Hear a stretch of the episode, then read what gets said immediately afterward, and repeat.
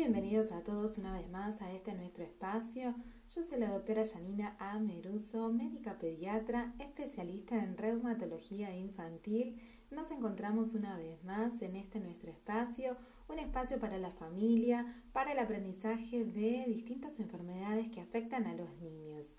En este momento vamos a charlar acerca de una entidad que se llama fenómeno de Raynaud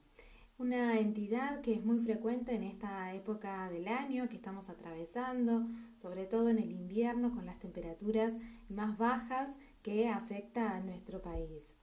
Eh, vamos a charlar un poquito, en nuestras redes tenemos eh, mucha información, imágenes sobre todo, para que ustedes puedan visualizar acerca de este llamado fenómeno de Raynaud y cómo afecta también a la población pediátrica, niños y adolescentes que se ven afectados por esta patología. Se denomina fenómeno de Raynaud a una entidad que fue descrita por Maurice Raynaud en 1862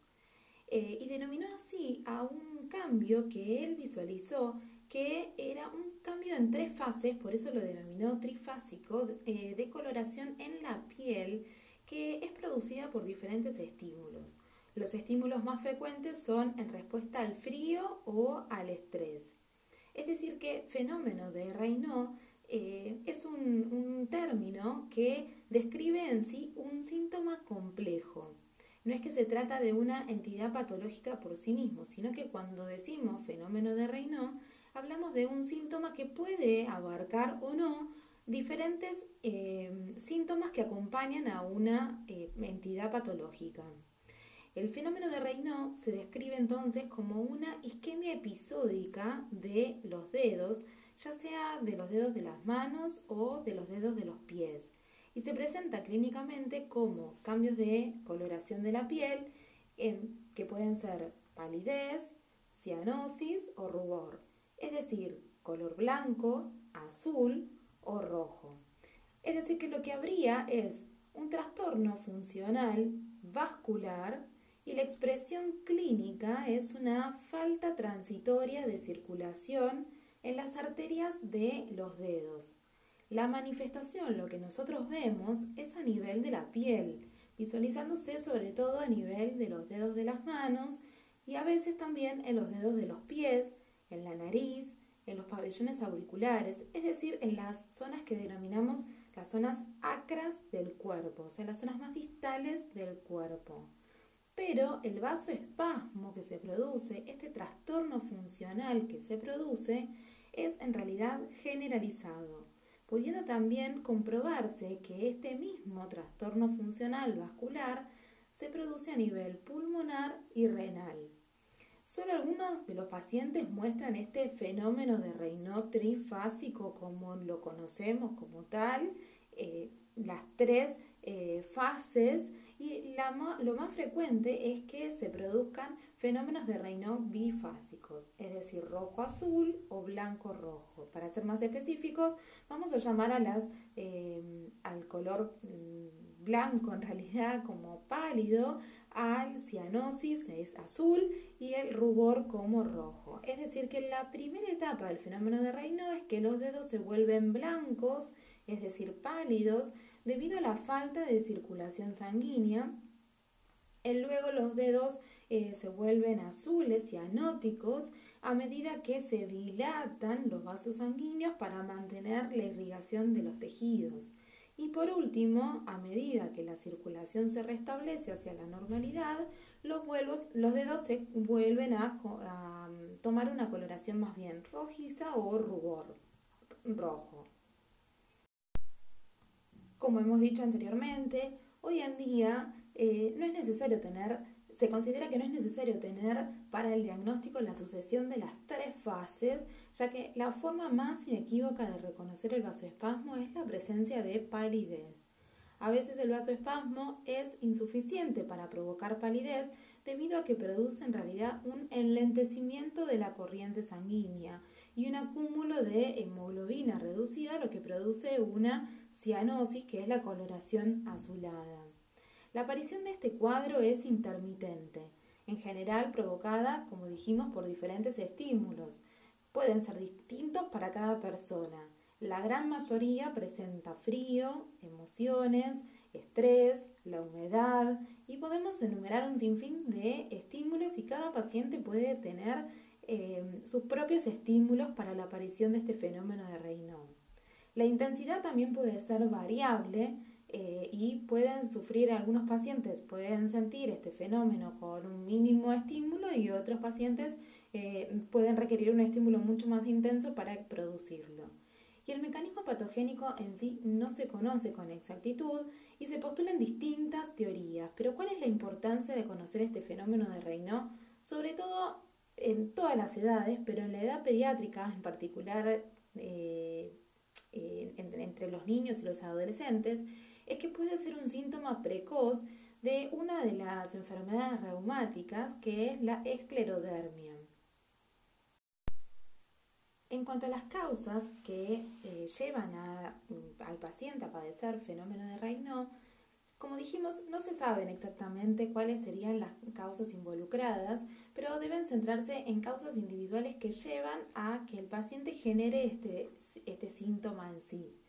Y hay muchas investigaciones en cuanto a la patogénesis del fenómeno de Raynaud, pero no hay datos concluyentes. Sí se ha centrado mucho acerca de que podría existir algún daño en el endotelio, que es la capa que recubre a los vasos sanguíneos, o dilatación endotelial alterada, o una microangiopatía obliterante, factores que sean intravasculares, como ser una alteración en la fibrinólisis o activación plaquetaria, otras causas pueden ser el hipotiroidismo o quizás una eh, eh, eh, secundaria al hipotiroidismo, una respuesta termorreguladora posiblemente exagerada y también factores cardiovasculares. En, en, fin, o sea, son diferentes causas que pueden estar provocando este fenómeno de Raynaud. Es por eso que es para el médico tratante un desafío poder conocer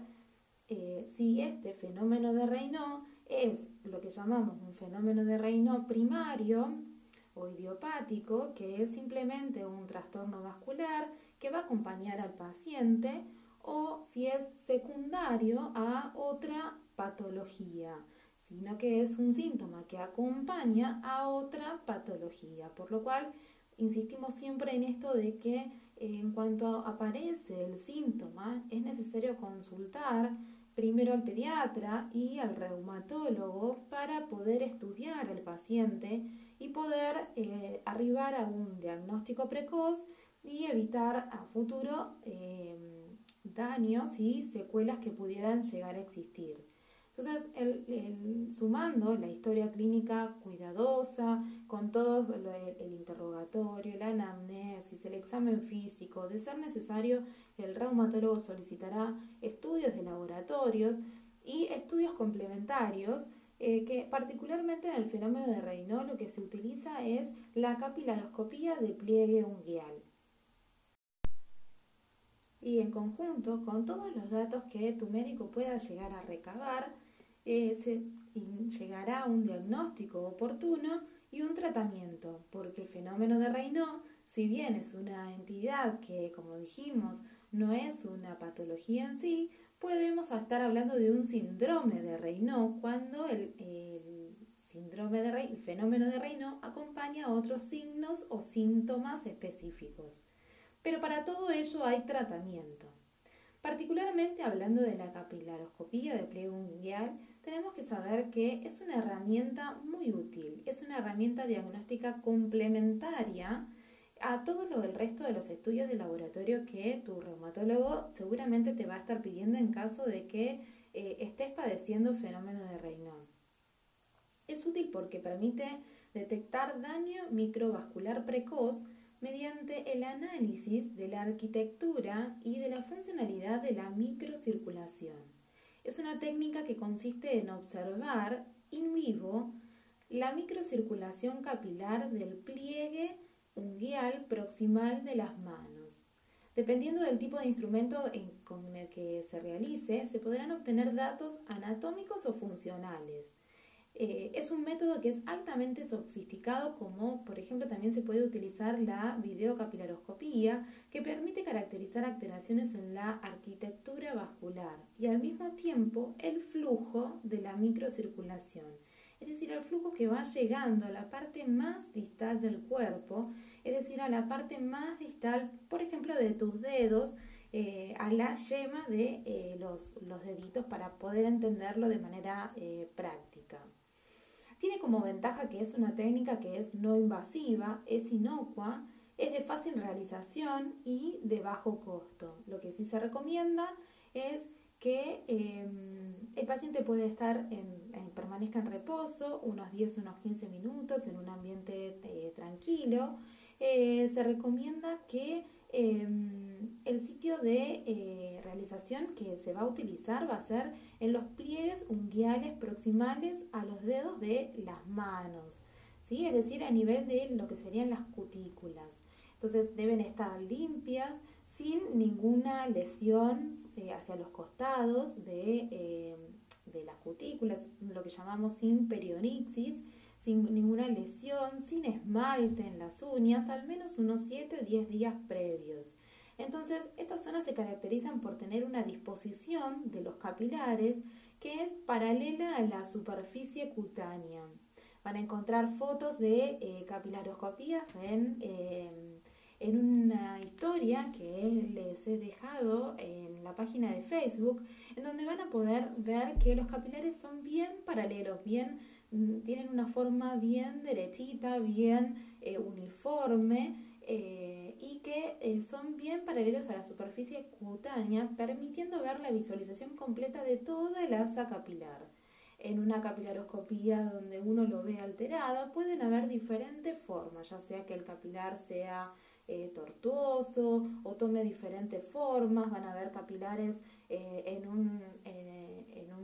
síndrome de Raynaud, o sea que ya no es un, fenómeno, eh, lo que podemos estar viendo es que los capilares van a tomar diferentes formas. Pueden ser más elongados, más eh, finos, más delgados, pueden estar tortuosos, pueden no estar parejos y conservar eh, el paralelismo de la superficie cutánea. Y en general se examinan desde el segundo al quinto dedo de la mano, siguiendo los pliegues del cuarto y quinto dedo, los que permiten la mejor visualización. Es decir, que con la clínica que, que presenta el paciente, que como siempre decimos nosotros, es soberana, es lo más indispensable, con todo el relato, la anamnesis que hayamos hecho, con todo el, el, interrogatorio que le hacemos al paciente y al familiar que lo acompaña, en donde nos cuenta específicamente las características de este fenómeno de Raynaud, los estudios de laboratorio que podamos hallar solicitado, el, el resultado que arroje la capilaroscopía, quizás otros estudios complementarios que seguramente solicitamos como una evaluación cardiológica y eventualmente otros estudios que solicitaremos de acuerdo a si el paciente presenta o no otros síntomas asociados eh, logramos arribar a un diagnóstico y podemos decir si es un fenómeno de reino primario o si es secundario que acompaña a alguna otra eh, patología, sobre todo una patología del tejido conectivo. Que en ese caso eh, lo que deberíamos este, estar haciendo es estudiarlo como un fenómeno de reino secundario y estudiar y tratar la patología de base. También vamos a necesitar cambiar algunas medidas eh, que son eh, de nuestro hábito, ¿sí? O sea, los, eh, corregir esos estímulos que provocan este fenómeno de Raynaud. Es decir, si con el fenómeno de Raynaud aparece con la exposición al frío, aunque no hay mucha evidencia de que de que apoye que las intervenciones de cambio de comportamiento ayuden, pero sí se ha visto que si eh, los cambios bruscos de temperatura, frío-calor, eh, desencadenan este fenómeno de Raynaud, disparan este, este trastorno vascular, lo que mm, deberíamos hacer es cambiar nuestros hábitos, ¿sí? Lo que solemos hacer durante los meses de invierno seguramente es salir de casa y cuando estamos fuera de casa o en la parada del colectivo o esperando a alguien o que nos fuimos a la escuela, recién ahí nos ponemos los guantes, por ejemplo. Y la, la verdad es que tenemos que salir de casa con los guantes puestos. Se aconsejan utilizar en general guantes de tela polar para que eh, no nos transpiren tanto las manos. En general con los guantes que son de lana o de cualquier otra tela, eh, transpiran mucho más las manos. O por el contrario, cuando venimos desde el frío, desde el exterior, de fuera de casa y entramos a casa y la casa está calentita con una temperatura mucho más agradable, ese cambio de temperatura y sobre todo lo que hacemos típico es poner las manos sobre el fuego, ya sea una hornalla, una estufa, y ahí es cuando eh, podemos también tener desencadenado este fenómeno de reino y lo podemos evidenciar mucho más fácilmente con todas sus molestias. Con lo cual, ese es un hábito que tenemos que desterrar y aprender a convivir con este fenómeno de reino, pero evitar eh, ese, ese hábito. ¿sí? Empezar a tomar conciencia un poco más lo mismo utilizar guantes si vamos a trabajar con agua que sea eh, muy fría o muy caliente, las duchas, sobre todo en los periodos eh, de temperatura muy baja, que no sean con agua muy caliente, porque como dijimos al principio, lo evidenciamos en la piel, eh, en la piel de las zonas más distales del cuerpo, pero es un fenómeno que está ocurriendo también a nivel eh, sistémico, sobre todo, se ha evidenciado en las arterias pulmonares y en las arterias renales. Entonces, em,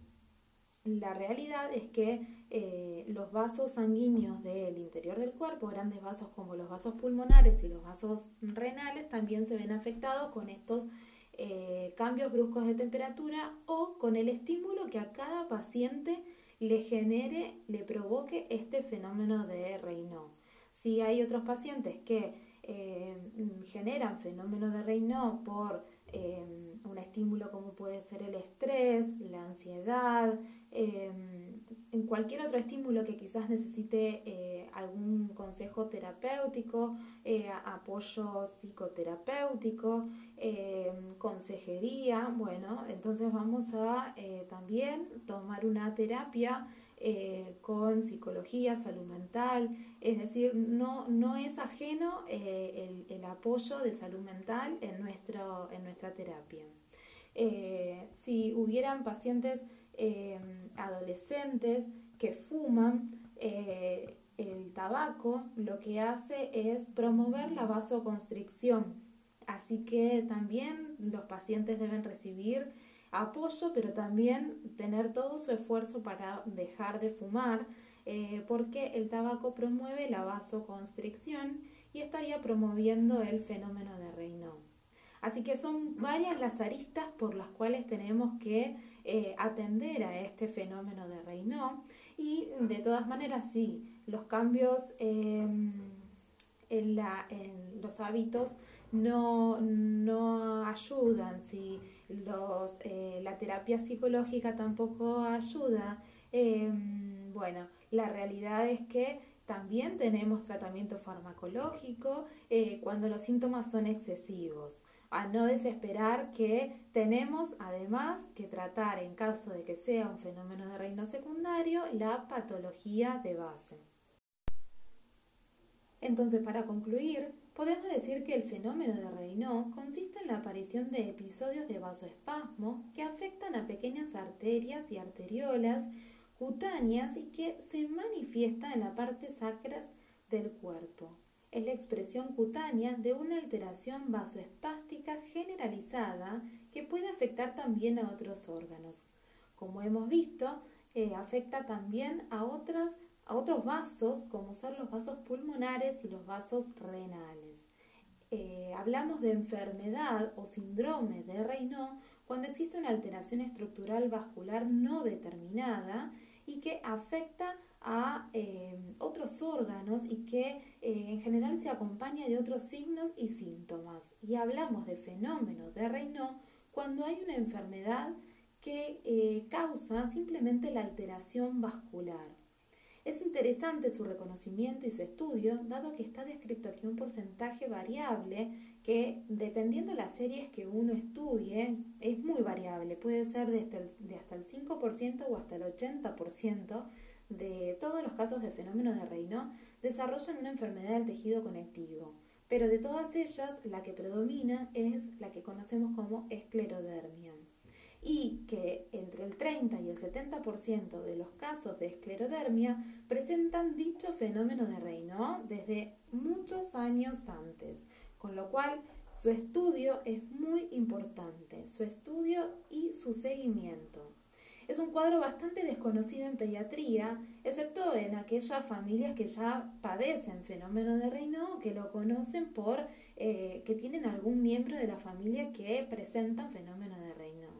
con lo cual el diagnóstico precoz y el tratamiento oportuno mejora la calidad de vida de nuestros niños. Así que si tenés algún familiar, algún amigo, algún conocido que presenta el fenómeno de Raynaud, te invito a que compartas esta información. Podés leer mucha más información en, eh, en las redes, en el Facebook hay una nota eh, acerca del fenómeno de Raynaud en el Facebook, eh, doctora Yania Meruso, puedes encontrar información en el Instagram eh, y puedes hacer la consulta. Eh, acuérdate que siempre hay tratamiento y que nuestros niños merecen la mejor calidad de vida. Te envío un saludo enorme. Un abrazo inmenso, nos vamos a volver a encontrar por este medio para seguir charlando acerca de las enfermedades reumáticas y acerca de eh, otras patologías también pediátricas que afectan a eh, nuestros chiquitos. Les envío un abrazo y un cariño enorme.